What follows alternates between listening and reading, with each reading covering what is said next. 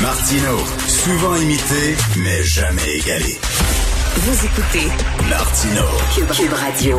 Alors, un troisième drame à Grand Bay hein, concernant un enfant maltraité. On se demande exactement ce qui se passe avec la DPJ en Montérégie et avec la DPJ en général. Et hier, Régine Laurent, qui est présidente de la Commission spéciale sur les droits des enfants et la protection de la jeunesse, qui a fait une recommandation au gouvernement. On sait qu'on attend le, le, rapport de cette commission-là. C'est très attendu, mais elle a fait une recommandation. Elle dit, il n'y a personne d'imputable à la DPJ. Ça prendrait comme un directeur national qui aurait les pouvoirs d'un sous-ministre qui ferait preuve de leadership et surtout qui serait imputable, qui serait comme un genre d'ange gardien et un chien de garde. Nous allons en parler avec quelqu'un qui a défendu et qui continue de défendre le droit des enfants. C'est Camille Bouchard, vous connaissez, docteur en psychologie, ex-député et auteur du célèbre rapport Un Québec fou de ses enfants qu'on cite toujours, même s'il a été publié en 1991. Bonjour, Monsieur Bouchard.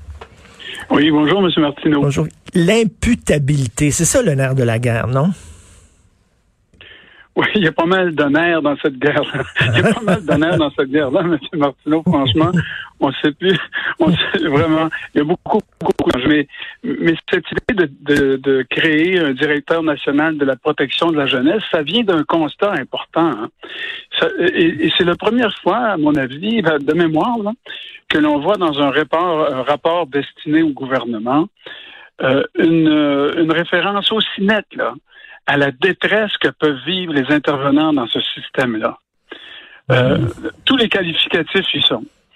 Et ils sont souvent trop jeunes, trop inexpérimentés, pas assez soutenus du point de vue de leur capacité clinique, manque de direction, manque de leadership. Hmm. Ils sont isolés dans le système. Ils sont imputables individuellement. L'imputabilité, il faut, elle est là, hein, mais elle est, ils sont imputables individuellement, chacun des intervenants. Ben oui. Alors, ils ont la frousse tout le temps et ça fait qu'elle vouer, d'autant plus que la loi dit à l'article 3 euh, toute intervention devrait être là pour protéger la sécurité et le développement de l'enfant, le bien-être. Ça, ça va. Mais l'article 4 dit toute intervention devrait tendre à maintenir les liens avec les parents biologiques. Alors, et les juges et les intervenants sont dans une espèce d'espace très ambigu au niveau législatif. En plus, bon, mais qu'est-ce que dit la Commission Laurent? Elle dit on va tenter d'uniformiser les pratiques dans ce système-là. Ça varie d'une région à l'autre. Les Mmh. ressources varient d'une région à l'autre. Les pratiques sont pas les mêmes. La, la capacité de répondre à la demande n'est pas la même partout. Euh, on n'a pas de leadership. On va en créer un. Alors, il crée un directeur national de la protection de la jeunesse, mais qui a autorité, ce directeur, seulement sur les services de direction de la, de la protection de la jeunesse. Et il n'a pas euh, autorité sur tous les autres services qu'on devrait offrir bien avant la protection de la jeunesse. Ben oui, en amont. Aux familles, ben oui. Aux familles Ben oui. qui sont déjà en difficulté, puis aux jeunes qui sont déjà en fragilité, puis, puis euh, en état de vulnérabilité. Euh, c'est évident. Vous avez bien raison parce que la, DPJ, c'est vraiment c'est en dernier recours. C'est quand la situation est tellement grave qu'il faut des fois retirer les enfants de leur milieu familial. Il faut s'arranger justement pour que ces gens-là ne tombent pas aussi bas. Ben, eh ben voilà, quand- regardez, là, simplement entre 2009 et 2019. Et là, je ne veux pas vous, euh, vous assommer de chiffres, là, mais il y en a qui sont importants quand même. En 2009, là, euh, on avait 88, euh, 88 enfants sur 1000. Ça, c'est un taux, là, sur 1000 enfants, là, peu importe au Québec, là, 88 enfants sur 1000 qui étaient signalés. En 2019, 204, une augmentation de 131% M. Martineau. 131% d'augmentation. N'importe qui qui a une bonne business comprend que si c'était des ventes de chaussons, tout le monde serait content. Hein? Hum. Mais là, là, c'est le contraire. Là. On est passé de 88 000 ou 85 000 signalements par année en 2015, tenez-vous bien, là, en cinq ans, là, de 88 000 signalements qui arrivent à la DPJ là, à 118 000 par année. Ça, c'est une augmentation de 30 000 par année. Ça veut dire que Mais- quotidiennement, là, quotidiennement, là, il y a cinq autobus scolaires, les gros jaunes, là, Hum. qui sont remplis de cas de mauvais traitement et qui sont, et qui sont expédiés au téléphone ou peu importe comment à la protection de la jeunesse chaque jour.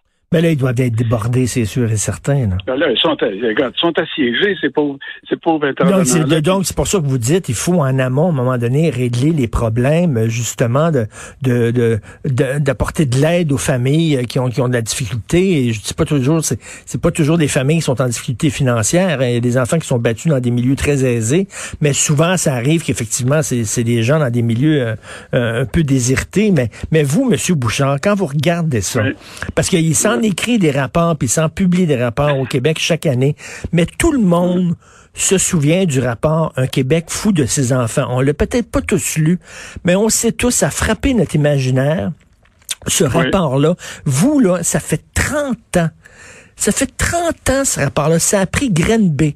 Ça a pris un, un enfant martyr à Grenby pour que 30 ans plus tard, on dise, ben là, on va passer à l'action, puis on va commencer à vous devez regarder ça en disant, ça a bien pris du temps. Oui, ça a pris trop de temps. De fait, ben euh, oui. Euh, moi, je, je, pense qu'on a réussi des coups de maître au Québec dans plusieurs des, des enjeux qu'on avait soulevés dans le Québec fou de ses enfants, notamment on est les champions en Amérique du Nord dans la réduction de la pauvreté chez les jeunes enfants, ce qui est déjà pas si mal. Euh, on a créé des services de garde exemplaires en Amérique du Nord, ce qui est déjà pas si mal. Le gouvernement fédéral et le gouvernement québécois ont créé des, programmes de soutien financier pour les familles euh, qui les sortent euh, au moins le, nez au-dessus de la barre de, la pauvreté. on a fait des efforts, on a réussi à plusieurs endroits, mais concernant l'intensité, euh, la continuité, la stabilité des services, leurs compétences auprès des familles les plus vulnérables qui restent, il y, en reste tout le temps, là. Des familles qui traversent des crises, des familles qui sont plus vulnérables depuis des générations, des familles qui, bon, peu importe, là. Il y en a tout le temps. Hmm. Mais auprès de ces familles-là, là, il faut constater que c'est un lamentable échec et on a dépouillé tranquillement, systématiquement, puis d'autres fois pas mal moins tranquillement. Moi, avec le docteur Barrett, il n'a pas, il a, pas diminué les services, il les a désossés carrément. Euh, au niveau de la prévention en intervention sociale en protection de l'enfance. Euh, franchement, ça, c'est abominable ce qui, s'est passé là. Est-ce que vous trouvez que les critiques, justement, qu'on entend à, l'endroit de la réforme Barrette sont justifiées? Parce que ce qu'on dit, c'est qu'avant, la DPJ avait une certaine autonomie, mais elle a été avalée par une énorme structure qui fait que maintenant, euh, la, tête ne, sait plus ce que, que, ce que font les pieds, là. Tellement c'est gros. Trois, il est arrivé trois choses en même temps avec cette réforme-là, M. Martineau, ça me fait du bien de vous en parler. la, première chose, c'est que on a englouti, en effet, la protection de la jeunesse dans ce grand magma des cieux et des cis. Là. Hmm. bon, euh, et, et, là, ça veut dire que le directeur de la protection de la jeunesse ne répond plus à un directeur des centres jeunesse dans sa région, mais il répond à un directeur de service jeunesse qui lui répond au directeur général du CIS. Vous voyez l'affaire, là. OK, ça remonte en haut, ça remonte en haut dans ma chaîne. Ouais, ouais. deuxièmement, ce qui est arrivé durant cette période-là aussi, c'est que M. Barrette, à l'époque, rappelez-vous, dans son projet de loi, il avait décidé de reconduire tous les contrats des gestionnaires de la santé au mois d'avril de l'année 2000 machin là. Autrement dit, tout le monde était sur la brèche, puis tout le monde se trouvait un emploi, puis à ce moment-là, il y a beaucoup de gens expérimentés du système de protection de la jeunesse qui ont décidé de prendre leur retraite parce qu'ils trouvaient que ça avait plus un maudit bon sens. Okay. Puis en même temps, lui réduisait les postes de gestionnaire dans les centres jeunesse en pensant que ça faisait un bon coup. Mais, mais les gestionnaires dans un centre jeunesse, là, à l'époque, qu'est-ce qu'ils faisaient? Ils faisaient surtout du soutien et de la supervision clinique des intervenants sur le terrain. Ça demande, ça demande du savoir-faire. Tu peux pas demander à un intervenant qui va arriver dans une famille qui est déglinguée, que ça va, très mal à un point tel où on fait un signalement, que euh, d'y aller tout seul euh, au petit bonheur, là, c'est hmm. pas comme ça que ça fonctionne. Alors, quand on enlève, soi-disant, un fonctionnaire, tu sais, avec, entre guillemets, là, euh, qui est méprisé de tout le monde. Ben, c'est payant, ça. C'est payant politiquement dire, là, il y a trop de gestionnaires, on va enlever des gestionnaires. Les gens aiment bien ça entendre ça les gens aiment bien ça entendre ça, mais ce qui arrive, c'est qu'au bout du compte, les services se rendent moins ou se rendent pas, et euh, on, demeure avec des gens qui sont moins expérimentés. Moins, puis, alors, la, formation aussi euh, en, a pris pour son rhume dans cette réforme-là parce que les moyens n'étaient plus. Et le troisième truc qui s'est passé, c'est que euh, cette réforme-là a cessé, avec cette réforme-là, on a cessé puis il n'y a personne qui a broyé là-dessus, évidemment, on a cessé de financer l'Association des centres jeunesse du Québec. Qu'est-ce que c'était ça? Ben ça, ça réunissait toutes les tables des DPJ et ça réunissait les conseils d'administration de chacune des régions. Et c'était ce qu'on appelle en anglais une plateforme de benchmarking. C'est une plateforme de meilleure pratique. On mmh. échangeait là des informations qu'on n'échange plus dans le système parce que chacun se rapporte à son CIS, mais il n'y a pas de place pour ces gens-là désormais de dire, coudon, comment vous faites par chez vous, sacre bleu, pour faire mmh. baisser le taux de signalement? Comment se fait-il que par chez vous, ça tend à augmenter? Puis, qu'est-ce que vous faites avec les cas d'abus sexuels chez vous? Avez-vous une méthodologie particulière? Tu sais, c'est ce qu'on appelle euh, en français des communautés de pratique, mmh. des communautés d'échange d'informations. Ça, ça a été foutu à terre. Alors, on a, on, a affaibli le système de toi et bord, M. Martineau. Et, en même temps, ce que je vous disais tantôt, en même temps, je, m'excuse, je, m'en Non, non, mais allez-y, allez-y. Mais en même temps, là, les taux, puis le nombre d'enfants qui étaient rapportés à la DPJ augmentait continuellement. Donc, on affaiblit le système qui, est supposé venir leur, venir en aide au dernier recours parce que rien d'autre a fonctionné.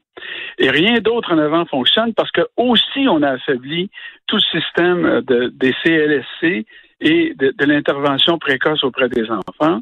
Puis on a fait ça un peu à l'avant comme je te pousse, franchement. Alors, c'est une tempête oui, C'est un échec. Oui, oui, c'est une tempête parfaite. Et moi, je me réjouis euh, que le, la commission présidée par Mme Laurent ait remise à l'ordre du jour le mot bienveillance.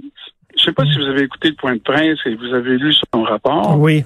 Son prélude, son prélude qu'elle appelle au rapport. Euh, mais le mot bienveillance revient très souvent. Et je me dis que par les temps qui courent, là, c'est le temps qu'on sorte ce mot-là des boulamites, puis qu'on se comporte euh, conformément à ce que ça demande, la bienveillance. Et c'est exigeant, la bienveillance. On ne peut pas se porter comme bienveillant, se proclamer, s'auto-proclamer comme bienveillant tant et aussi longtemps qu'on aura des taux de signalement envers les, à propos des enfants dont le bien-être et le développement est menacé à un tel niveau, jamais de la vie. Et j'aime bien quand vous dites, là, je reviens là-dessus, là, c'est important que la DPJ, oui, bon, c'est important, mais il faut faire en sorte que justement euh, ça se rende pas jusque là. C'est un dernier recours et il faut travailler en amont. Et euh, est-ce que des, des initiatives comme la, la, pédiatrie sociale du docteur Gilles Julien, qui travaille avec des familles et tout ça pour essayer de bon que les enfants puissent avoir de l'aide aux études, que ça aille mieux dans leur famille, pour que justement que ça dégénère pas et que ça se ramasse à des PJ. Est-ce que c'est des initiatives que vous applaudissez vous? Oui, c'est une initiative que j'applaudis en autant qu'on puisse arriver à constater un impact positif sur les taux de signalement des enfants. Mmh. Et, ça, là, euh, on n'a pas encore fait la preuve de ça. Mais, mais, je vais vous dire quelque chose. Il n'y a, aucun effort rigoureux, systématique, fondé sur des bonnes données, là, sur, la science, on peut-tu le dire, qui, euh, qui n'est pas bienvenu euh, sur ce front-là, n'est-ce pas? Et il y a, d'autres expériences, je vais vous en citer une sur la côte nord notamment. Puis la côte nord, ils sont pris avec un taux d'abus de négligence envers les enfants qui est pas mal élevé. Et euh, je, suis consultant bénévole là-bas. Puis ils ont créé, bien avant que la commission ne, ne, ne, le, ne le, demande, euh, des ce qu'ils appellent des alliances locales de bienveillance envers les enfants. Et toutes les ressources des communautés, y compris les CIS, y compris les CLSC, y compris bon, la protection de la jeunesse, ils s'assoient ensemble, même, les maires, les maires des MRC autour de la même table pour se demander, oui, mais par quel bout on prend ça? Et ils sont à pied d'œuvre là-dessus maintenant depuis trois, quatre ans. Ça travaille très fort. Donc, on a des exemples au Québec. Dans le Bas-Saint-Laurent, il, se trouve des belles choses aussi, etc. Il s'agit de soutenir ce monde-là convenablement, d'amener mmh. les ressources au bon endroit, d'encourager aussi les gens qui veulent inscrire leur carrière professionnelle dans ce, dans ce domaine-là plutôt que de les tabasser continuellement et, de les encourager non simplement avec un, salaire puis des primes à l'éloignement qui ont de l'allure, mais avec un environnement professionnel de soutien qui est impeccable. Mmh. Moi, quand j'ai fait mon, mon, internat en psychologie à l'Université McGill au Allen Memorial, toutes les semaines, j'avais un séminaire sur un ou deux une ou deux personnes qui présentaient des difficultés particulières sur l'aile où je faisais mon l'aile de l'hôpital où je faisais mon apprentissage.